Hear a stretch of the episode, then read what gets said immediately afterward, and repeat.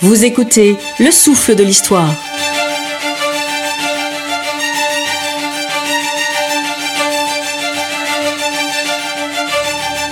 C'est une bataille décisive, elle va sceller le sort de la France en Asie. Elle a lieu au Tonkin, dans le nord du Vietnam actuel, pas très loin de la Chine et du Laos, entre le 13 mars et le 7 mai 1954. Cette bataille marquera la fin de l'hégémonie française dans cette région.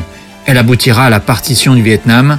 Dien Bien Phu sera aussi un traumatisme immense pour toute l'armée française. La guerre d'Indochine a commencé huit ans plus tôt. Le 2 septembre 1945, Ho Chi Minh proclame l'indépendance de la République démocratique du Vietnam. Entre la France et les nationalistes, des pourparlers s'engagent, mais aucun accord n'est envisageable. La guerre commence en novembre 1946. Entre 1946 et 1954, gouverneurs civils et chefs militaires se succèdent. Philippe Leclerc de Haute-Cloque, Jean-Étienne Valuy, Roger Blaiseau, Marcel Carpentier, Jean Delattre de Tassigny, Raoul Salan. Mais aucune stratégie ne parvient à enrayer la progression du Viet Minh le combat décisif, l'acte final va se jouer dans cette jungle montagneuse de Dien Bien Phu. Je suis Romain Clément, journaliste et passionné d'histoire et je vous souhaite la bienvenue dans ce nouvel épisode du Souffle de l'Histoire.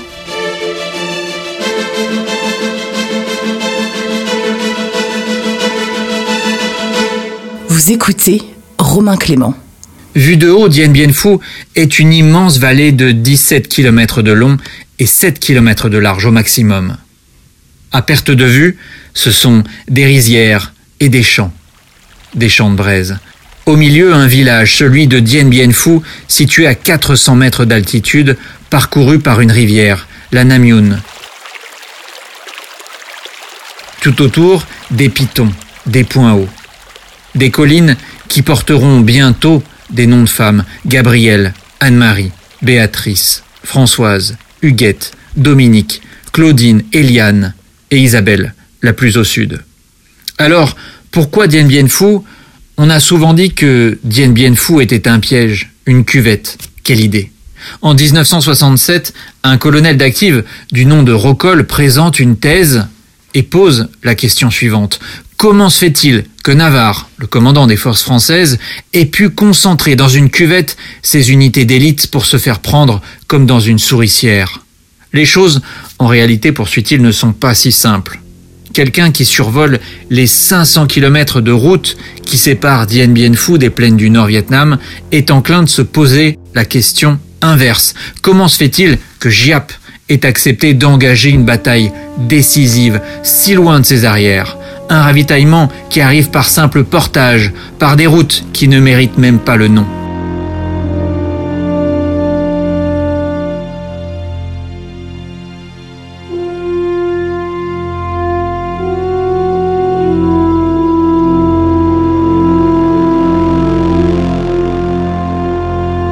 De Dien Bien Phu est soufflée au général Navarre par l'un de ses subordonnés, le général Kony, dès juin 1953. Il s'agit de récupérer cette piste aéroportuaire intéressante et utile en cas d'attaque sur le Laos. Kony trouve que Dien Bien Phu est une position judicieuse pour défendre le pays Thaï et couvrir le Haut-Laos. Mais pourquoi le Viet Minh s'intéresse lui aussi à Dien Bien Phu? Parce que Giap s'est attaqué au maquis pro-français du pays Thaï et il a réussi à anéantir ses combattants autochtones, encadrés par des Européens, et très hostiles aux thèses Viet Minh. Dien Bien Phu, en réalité, est incontournable stratégiquement pour celui qui souhaite contrôler ou attaquer le Laos. Et Français comme Viet Minh l'ont bien compris. Il y a donc, en cette fin 1953, urgence à occuper la vallée.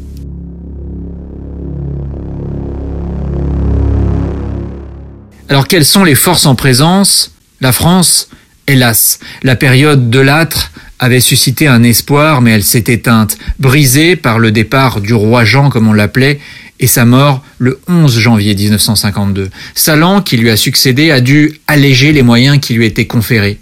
Il peut compter sur 175 000 hommes tout de même, dont 45 000 Français de métropole et des divisions vietnamiennes, cambodgiennes, laotiennes, des tirailleurs, des tabors.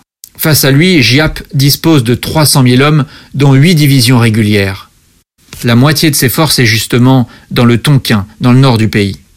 Alors comment se déroule l'installation du camp? L'idée euh, germe d'abord dans les états-majors. Le 2 novembre 1953, l'ordre est donné par Navarre d'étudier une réoccupation effective pour le 15 au 20 novembre. L'objectif est d'arriver avant les forces de la fameuse et redoutée Division 316 qui a combattu le maquis français. Mais tout l'état-major français n'est pas en accord avec ce plan. Le 4 novembre, le colonel Bastiani émet une fiche mettant en garde contre le déclenchement de l'opération Castor. Je ne crois pas que l'occupation de Dien Bien Phu puisse empêcher l'Aïcho de tomber, dit-il. Dans ce pays, on ne barre pas une direction, c'est une notion européenne. Pourquoi? Parce que le Viet passe et passe partout. Dans l'armée de l'air, plusieurs officiers sont aussi sceptiques sur l'installation d'une base française en pays Thaï. Dien Bien Phu est trop éloigné des autres aérodromes du Tonkin, situés en moyenne à 350 km de distance. En plus, la météo est souvent exécrable au-dessus de cette zone. Il faudra en prime ravitailler la base d'au moins 80 tonnes par jour, ce qui est beaucoup, et il sera difficile de sécuriser la DCA ennemie. Mais Navarre entérine sa décision le 14 novembre. Dien Bien Phu sera réoccupé. Il veut protéger le Laos, même si aucun ordre ne lui est parvenu de Paris. Son plan est le suivant. Envoi d'unités para rejointes par trois bataillons dans les 48 heures qui suivent. Les forces vietmines sont évaluées à un bataillon, le 910e bataillon du 148e régiment autonome.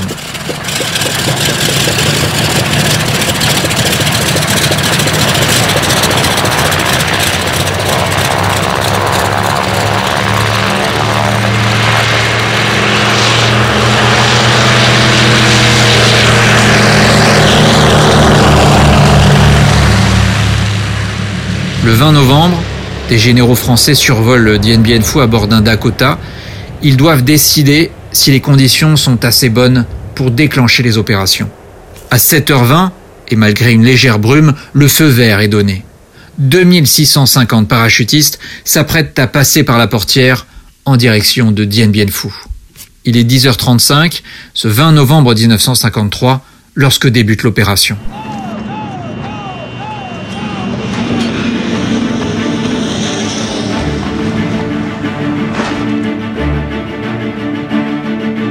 Deux bataillons de parachutistes français, le 6e bataillon de parachutistes coloniaux, le 6e BPC du chef de bataillon Bijard et le 2e bataillon du 1er régiment de chasseurs parachutistes, le 1er RCP du chef de bataillon Bréchignac, s'emparent de la vallée de Dien Bien Phu, défendue par un détachement peu important à ce moment-là de l'armée Viet Minh. Les combats commencent immédiatement, les paras sont pris à partie, parfois avant même d'avoir touché le sol.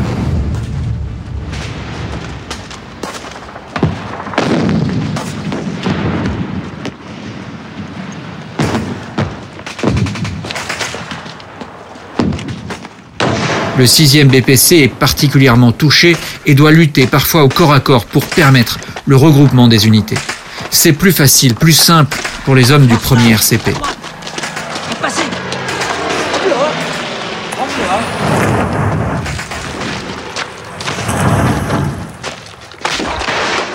Vers 15h, 40 Dakota jettent la deuxième vague.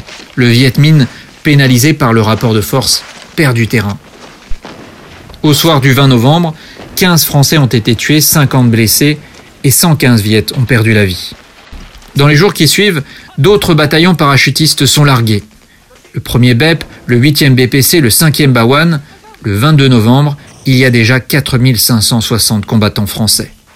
Première action qu'ils vont mener, restaurer les pistes d'atterrissage pour qu'un premier appareil se pose. Ce sera le cas cinq jours plus tard, le 25 novembre.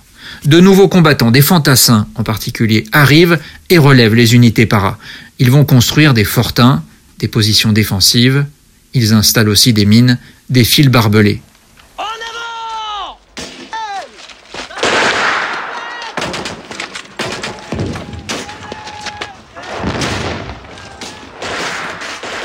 Ces combattants sont des Vietnamiens, des Thaïs, des Nord-Africains, des Africains, des légionnaires, peu de Français métropolitains, à peine 25% des effectifs. La mission des troupes Défendre Dien Bien Phu, la base aéroterrestre en elle-même, apporter du renseignement sur les mouvements de l'ennemi. La tâche est d'emblée difficile. En zone montagneuse, les combats sont toujours plus délicats. Et les trous, les fortins de défense sont, les événements le confirmeront, trop limités, pas assez élaborés.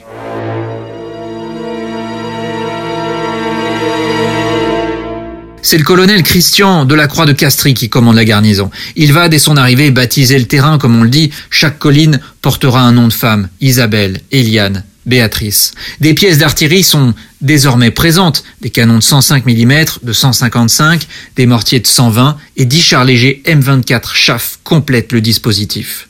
L'appui aérien se compose d'environ 33 chasseurs, 20 bombardiers, B-26 et 4 PB-4Y Privaters de l'aéronaval. Quatre mois à peine après son occupation en février 1954, Dien Bien Phu fait figure de forteresse imprenable.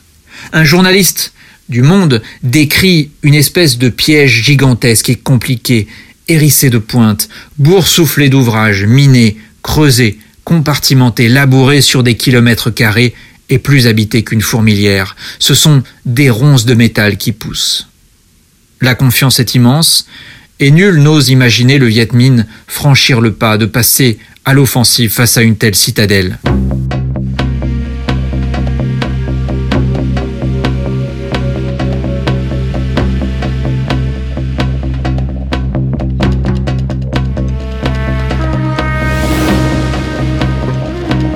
Retrouvez très vite la suite de cette série euh, consacrée à Dien Bien.